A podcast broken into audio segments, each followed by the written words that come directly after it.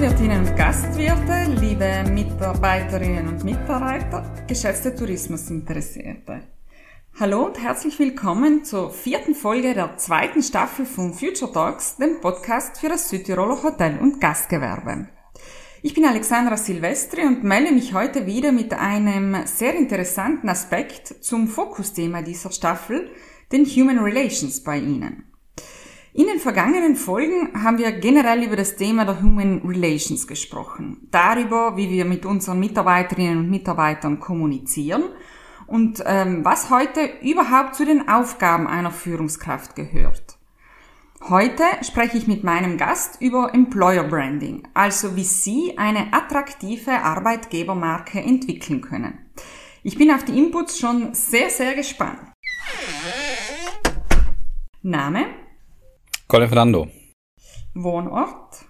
Nürnberg. Beruf? Unternehmensberater. Mein Lieblingsplatz im Hotel bzw. im Gastbetrieb? Das Bett. Okay, das hatten wir noch nie. Und mein Blick in die Zukunft ist? Optimistisch. Ja, einen schönen guten Tag, Colin Fernando und Herzlich willkommen zu Future Talks, dem Podcast für das Südtiroler Hotel- und Gastgewerbe. Ich darf Sie kurz unseren Zuhörerinnen und Zuhörern vorstellen. Sie sind Partner bei Brand Trust, der führenden Unternehmensberatung für erfolgreiche Marken mit Sitz in Nürnberg, Wien und Ljubljana. Auf Ihrem Profil steht, dass Sie sich mit Leidenschaft dem Thema Marke verschrieben haben. Bis vor kurzem war das Thema Marke ja immer präsent, wenn es darum gegangen ist, sich als Betrieb, in unserem Fall als Hotel- oder Gastbetrieb, am Markt zu positionieren, ähm, um die richtigen Gäste vor allem auch anzusprechen. Ähm, nun hat sich äh, ein neuer Fokus aufgetan. Es ist mittlerweile fast genauso wichtig, eine starke Arbeitgebermarke zu haben. Warum ist das denn heute so wichtig? Naja, der Fachkräftemangel zeichnet sich ja nun in ganz vielen Bereichen auch ab und gerade der Tourismus und das Gastgewerbe ist ja eins der Gewerbe, die natürlich von der Corona-Pandemie am stärksten betroffen waren. Man muss aber dazu sagen, dass das, was wir gerade erleben zum Thema Fachkräftemangel, eigentlich nur eine Art Entlarvung war des Status quo, den wir wahrscheinlich vorher auch schon hatten. Das bedeutet also, die Corona-Pandemie hat so ein bisschen hervorgebracht, dass eigentlich im Gastgewerbe und im Hotelgewerbe im Bereich des Employer Brandings gewisse, ja, noch gewisse Potenziale mal gelinde gesagt vorhanden waren. Und jetzt hat eben die Corona-Pandemie einfach gezeigt, ähm, und dazu auch geführt, dass ja bekanntermaßen viele Menschen einfach abgewandert sind aus diesen Bereichen. Und auf einmal ist natürlich das schon bekannte Problem des Fachkräftemangels nochmal größer geworden.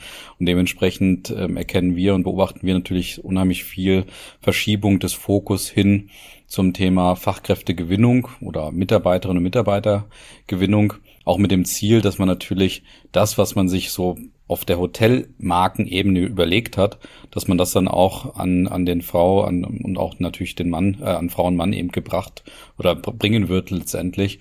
Und das ist jetzt so gerade die Herausforderung, dass man natürlich sagt, okay, wir haben jahrelang in unsere Hotelmarke sozusagen investiert und jetzt fehlen uns die Mitarbeiterinnen und Mitarbeiter, um das auch zu artikulieren, umzusetzen und auch deutlich zu machen.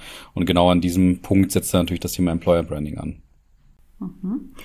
Was beinhaltet eine Arbeitgebermarke genau? Eine Arbeitgebermarke lebt eigentlich im Kern von einer sogenannten, von einem sogenannten Arbeitgeberversprechen. Auf Englisch würde man das jetzt Employer Value Proposition nennen. Und dort geht es letztendlich darum, was ist denn das Versprechen, was ich meinen Mitarbeiterinnen und Mitarbeitern oder auch meinen potenziellen Mitarbeiterinnen und Mitarbeitern eigentlich mit auf den Weg geben möchte. Also welches Versprechen gebe ich dort in diesem Bereich ab? Und das ist insofern ein Stück weit anders als das, was ich typischerweise eben dem Gast natürlich gegenüber ausdrücke, dass ich dort mich ganz bewusst auf die Zielgruppe Mitarbeiterinnen und Mitarbeiter eben fokussiere und versuche, denen gegenüber ein Versprechen abzugeben. Hinzu kommen dann noch oftmals auch eine Art Wertekorsett, das heißt also auch wirkliche Attribute, Charakteristika, Werte, äh, dem man sich auch verschreibt und dem man natürlich seinen, dieser besagten Zielgruppe auch gegenüber dann ausdrücken und deutlich machen will. Und das sind so die zwei Kernelemente einer, einer guten Employer Branding Strategie. Dazu kommen noch ein paar operative Elemente, aber ich würde sagen, wenn man im Bereich der Werte und der Positionierung dieser Employer Value Proposition unterwegs ist, da hat man dann schon mal zwei der wichtigsten Elemente für die Zukunft. Mhm. Ähm, wie gehe ich denn nun konkret vor, wenn ich so eine Arbeit oder meine Arbeitgebermarke ausarbeiten möchte? Gleich wie bei der generellen Markenpositionierung, nur unter Anführungszeichen mit der anderen Zielgruppe vor Augen?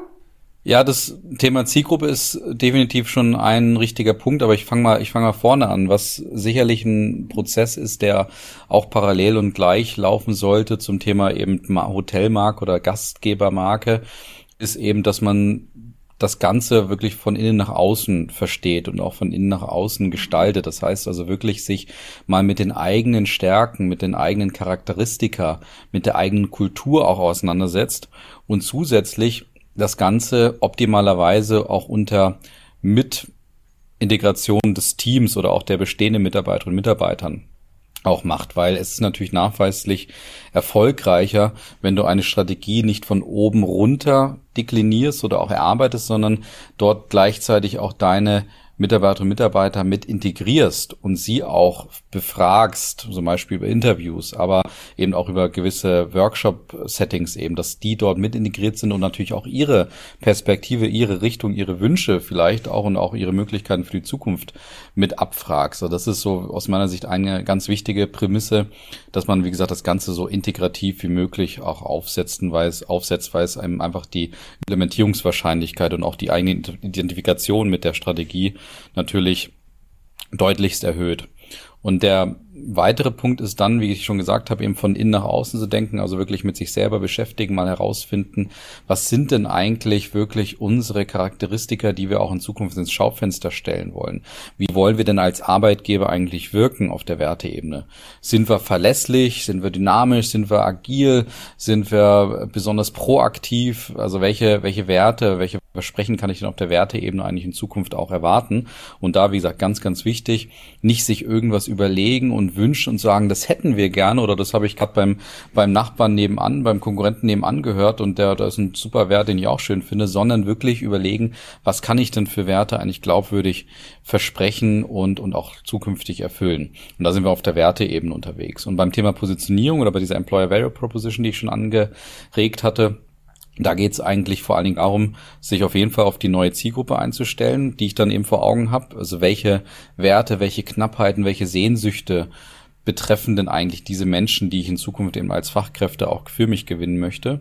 Und auf der anderen Seite, welche Wettbewerbe habe ich denn auf einmal? Weil interessanterweise kann es natürlich sein, dass ich irgendwie, wenn ich mein Hotel positioniere, Richtung Kunde, dass ich dort ganz andere Wettbewerbe, auch teilweise überregionale Wettbewerbe habe, weil ich zum Beispiel irgendwie im Wellnessbereich unterwegs bin und dann habe ich natürlich all die Wellnessoasen und Hotels in einer vielleicht gesamten Dachregion als Konkurrenten. Wenn es darum geht, Mitarbeiterinnen und Mitarbeiter anzuziehen, da kann es dann auf einmal das Hotel auch von nebenan sein, was vielleicht auf einer ganz anderen Position unterwegs ist, aber auch mal grundsätzlich im Hotel unterwegs ist. Und dann, wenn da jemand aus der Ecke eben sich nach einem neuen Job um, umschaut, dann kann es natürlich sein, dass er sagt, okay, ich gehe zu diesem Wellness, zu der Wellness-Oase oder ich gehe halt zum anderen Hotel, das direkt daneben ist, was vielleicht genauso gut zahlt und was auch interessant ist und wo ich sage, das ist halt für mich dann auch eine mögliche, ähm, mögliche Arbeitsplatz.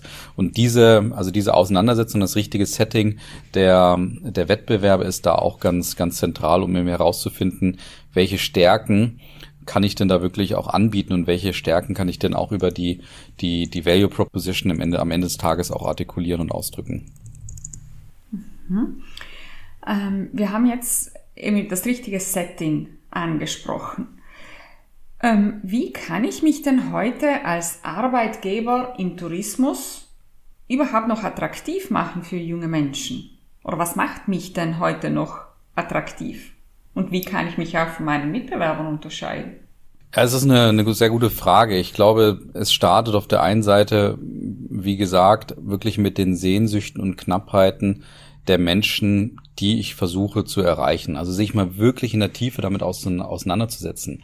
Wonach suchen die denn eigentlich? Und da kann man natürlich über Generationenmodelle zum Beispiel arbeiten. Da kann man über Milieu, Milieustudien arbeiten. Da kann man auch selber die qualitativen Interviews auch mal intern fahren. Also mal auch mal die jungen Leute vor Ort fragen äh, die Auszubildenden vielleicht oder diejenigen, die jetzt gerade so aus dem Ausbildungsstatus raus sind und sich mal mit denen auseinandersetzen. Was ist denn das eigentlich, was du und deine Generation, deine Kolleginnen und Kollegen aus deiner aus deinem Umkreis, was, was die eigentlich suchen und schätzen. Und wenn man diese Sehnsüchte kennt, dann kann man sich oder sollte man sich die Frage stellen, welche Konkurrenz, also welche Übereinstimmung kann ich denn zu meinen Leistungen dann auch aufbauen? Das heißt, wenn ich also merke, als Beispiel. Ich brilliere eigentlich durch eine hohe Verlässlichkeit, weil ich zum Beispiel Unternehmer geführt bin, weil wir eine lange familiäre Historie in unserem Hotel haben, was oftmals ein ja, eine Art Prinzip ist, was dann auch dazu führt, dass man eben eine gewisse Verlässlichkeit und Nachhaltigkeit auch ausstrahlt. Und gleichermaßen weiß, dass heutige Generationen interessanterweise auch nach Sicherheit streben. Dann habe ich dort in dem Moment ja eine Art Konkurrenz, dass ich merke, ich kann hier etwas besonders gut, das kann ich glaubwürdig und nachweislich in Schaufenster stellen. Und gleichzeitig gibt es dort draußen Leute, die das auch wirklich wollen. Und dementsprechend ähm, kann ich das natürlich dann, wie gesagt, in der Value Proposition ins Schaufenster stellen und wirklich artikulieren und sagen, das ist das Versprechen, was ich letztendlich habe. Auf der anderen Seite kann ich Ihnen noch ein anderes Beispiel nennen. Interessanterweise ist es zum Beispiel so, dass die viel zitierte Generation Z eigentlich als eine Art Machergeneration gilt. Mhm. Also wir nutzen da gerne so für uns den Leitspruch, dass die Gen Z eine Make-it-happen-Generation ist. Mhm. Das heißt also, die sind einfach aufgrund dessen, dass sie gelernt haben, ihr Schicksal selber in die Hand zu nehmen, aufgrund dessen, dass sie mit Technologie besser umgehen können als viele Generationen vorher, haben sie gemerkt, wir können selber etwas gründen, definieren, machen, einfach umsetzen. Also ich sag mal ganz banal und einfach gesagt, ich kann morgen Influencer werden, wenn ich mich mit den technischen Finessen und den, den, ja, den, den Herausforderungen in diesem Bereich eben entsprechend aus, äh, auseinandersetze. Und diese Make-it-happen-Generation trifft potenziell auf, glaube ich, viele Hotels dort draußen, die auch so eine Art Macher-DNA haben. Ich meine, wie viele Hotels, auch gerade in Südtirol, sind ja sozusagen von null in einer ganz, ganz früheren Generation mal gestartet worden und stehen nach wie vor dafür, wirklich ihr eigenes Schicksal wiederum auch in die eigene Hand zu nehmen. Und diese Gestaltungskraft, die bei Hoteliers und, und Gastgebenden unheimlich stark ausgeprägt ist, die trifft auch auf diese Sehnsucht und auf dieses, auf dieses Wissen, dass eben dort draußen gerade eine, eine Generation jetzt immer relevanter wird, ja auch gerade die ist, die zum Beispiel bei Ausbildungsplätzen natürlich diejenigen sind, die man auch gewinnen möchte. Ähm, das trifft dort eben auf eine, auf eine Sehnsucht bei denen, weil die eigentlich ganz ähnlich ticken. Und die Herausforderung ist es dann für den Hotelier dort draußen oder für den Gastgebenden aufzuzeigen, bei mir kannst du gestalten, bei mir kannst du Make it happen machen. Bei mir kannst du ein Macher sein. Bei mir kannst du etwas umsetzen. Und im Hotel gibt's ja unheimlich viele Wirkungsfelder und Aktivitätenfelder, was, glaube ich, aus meiner Sicht immer noch unterschätzt ist, wie viel du dort am Produkt auch selber arbeiten kannst und solltest und wie viele Möglichkeiten da gerade auch für neue Mitarbeiter und neue Mitarbeiter auch vorhanden sind. Man muss das Vertrauen haben, aber genau das muss man eben dann ausdrücken. Bei uns hast du die Freiheit, das Vertrauen, wirklich am Produkt, am Hotel, ähm, am Gastgewerbe selber zu arbeiten. Und das ist wieder so ein Beispiel für eine, für eine Konkurrenz, aber das kann man nicht verallgemeinern. Aufgabe ist es, wie gesagt, immer herauszufinden, was kann ich gut und was trifft dort draußen auf eine Sehnsucht. Und wenn das zusammenkommt und im optimaler, optimalerweise auch vielleicht noch nicht so stark vom Wettbewerber nebenan besetzt ist, dann habe ich eine ganz starke, ganz starkes Element, ein ganz starkes Konzentrat, um daraus eine Strategie eben abzuleiten. Mhm. Stichwort Strategie. Also wir wissen jetzt im besten Fall, was wir gut können, was auch äh, an unserem Markt, sagen wir mal auf, auf äh, Arbeitnehmerseite gefragt ist. Wie kann ich das jetzt äh, ja auch zum Markt hinbringen? Das heißt, welche sind denn so die Kanäle, über die ich jetzt meine Marke und auch meine Inhalte am besten transportieren kann?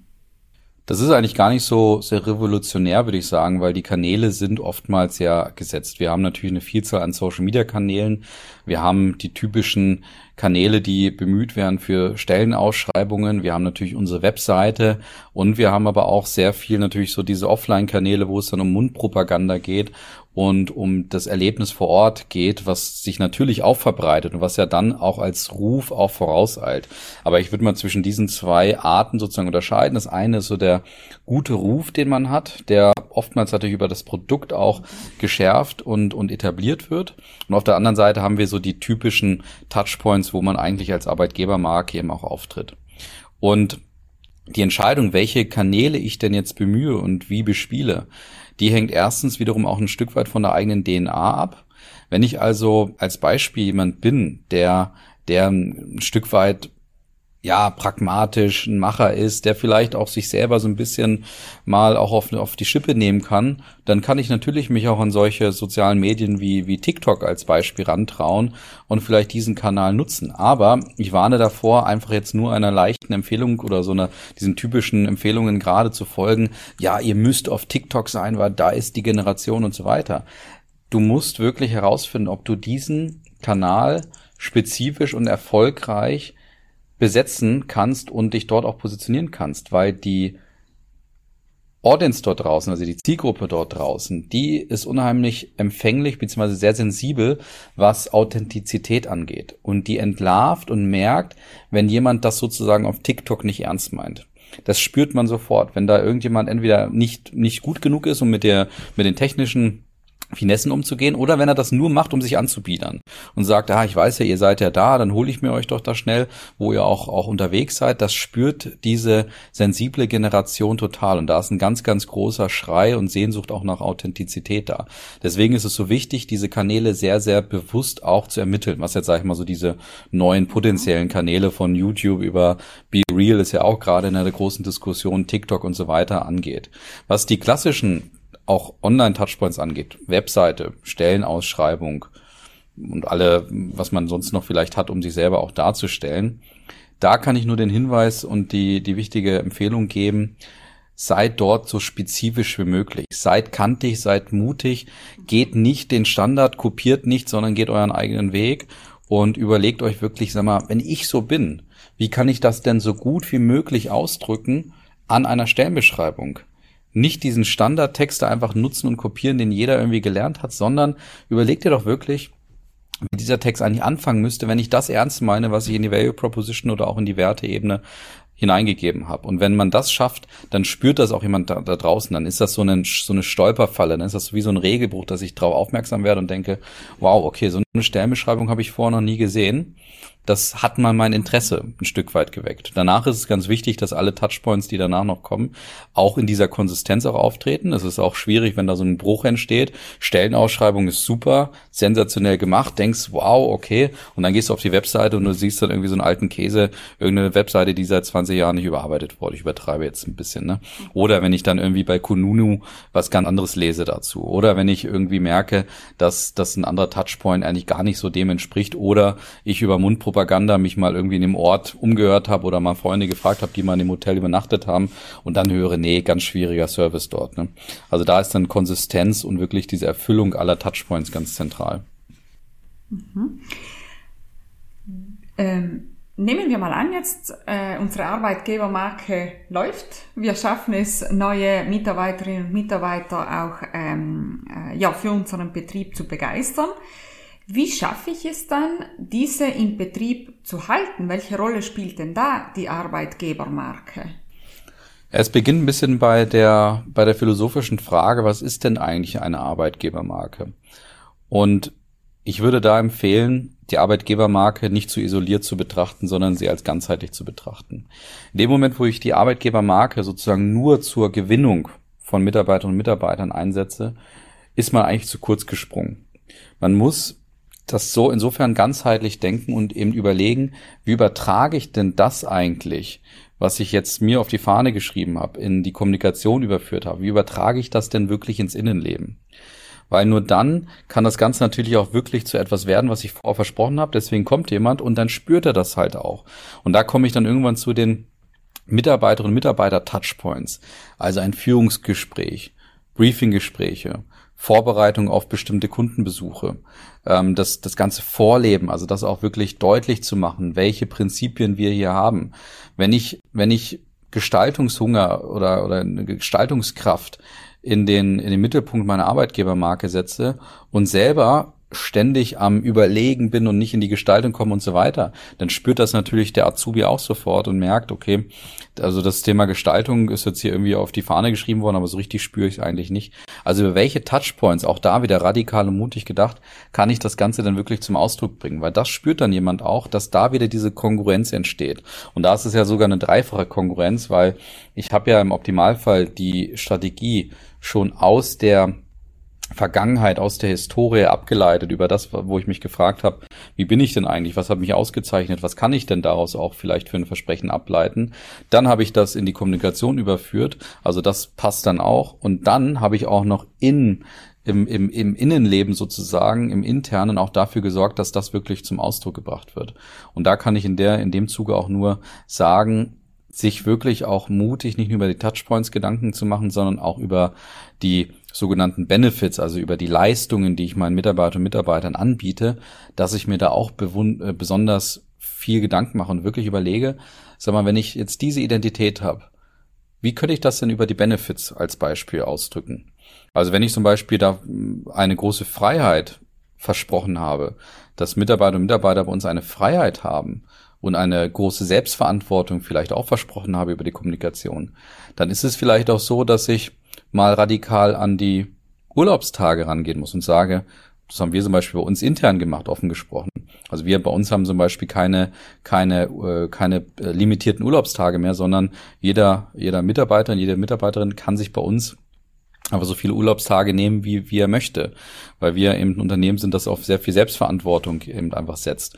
Und wenn das bei meinem Hotel auch etwas ist, was ich in den Vordergrund gestellt habe, dann muss ich mir vielleicht darüber Gedanken machen, dass ich halt meinen ähm, Mitarbeiter und Mitarbeiter unbegrenzten Urlaub gebe oder dass ich die, den typischen 20 Prozent off gebe, dass ich halt sage, 20 Prozent deiner Woche, deiner Arbeitszeit kannst du deinen eigenen Projekten nachgehen. Also das hängt eben ganz zentral davon ab, was ich denn eigentlich in den Mittelpunkt gerückt habe. Und dann ist die, die mutige Weiterentwicklung von Benefits natürlich der zentrale Ausdruck, um zu zeigen, ich meine das wirklich ernst. Und desto mehr das Gefühl für die Mitarbeiter und Mitarbeiter entsteht, desto mehr äh, ist natürlich die Identifikation angesagt und im Optimalfall auch das äh, gegeben, dass ich auch bleibe, weil mir ja auch das erfüllt wurde, was mir mal ursprünglich versprochen wurde. Mhm. Mhm. Ja, vielen herzlichen Dank. Es sind sehr viele Aspekte. Ich glaube, wir könnten da jetzt noch äh, sehr lange weiter äh, reden und uns darüber austauschen. Ich glaube, wir haben aber schon sehr, sehr viele Inputs gehört, jetzt auch in dieser letzten knappen halben Stunde, 20 Minuten, ähm, die wir jetzt einfach auch mal ein bisschen sacken lassen sollten und uns effektiv auch an die Arbeit machen können. Vielen herzlichen Dank für die vielen ähm, tollen Inputs. Mir ist, äh, wie gesagt, erst jetzt auch richtig bewusst geworden, wie wichtig es ist, ähm, ja, sich wirklich Gedanken zu machen und damit zu beschäftigen, wie kann ich mich denn am Markt als Arbeitgeber positionieren? Äh, es ist sicher ein Thema, über das wir uns alle, alle Arbeitgeber werden müssen. Da werden wir nicht drum herumkommen in Zukunft, auch effektiv Gedanken zu machen. Denn es sind äh, ja im, in unserem Fall im Hotel- und Gastgewerbe nicht nur die Gäste, die wir für uns gewinnen dürfen, sondern eben vor allem auch die guten Mitarbeiterinnen und Mitarbeiter. Deshalb herzlichen Dank. Liebe Hörerinnen und Hörer, wenn wir Ihre Neugier jetzt auf dieses Thema geweckt haben und Sie sich ähm, auch mal intensiver mit Ihrer Arbeitgebermarke beschäftigen möchten, bietet Ihnen unser breit gefächertes Weiterbildungsprogramm auch die Möglichkeit dazu. Unter anderem mit Colin Fernando, der am 17. November einen Weiterbildungskurs zum Thema Employer Branding mit einer starken Arbeitgebermarke die passendsten Mitarbeiter gewinnen und langfristig binden hält. Nähere Infos auf unserer Website www.hgv.it. Meine Zeit ist heute wieder um. Ich darf mich an dieser Stelle verabschieden und freue mich, wenn Sie auch nächste Woche wieder in die nächste Folge von Future Talks, dem Podcast für das Südtiroler Hotel- und Gastgewerbe reinhören. Bis dahin wünsche ich Ihnen alles Gute.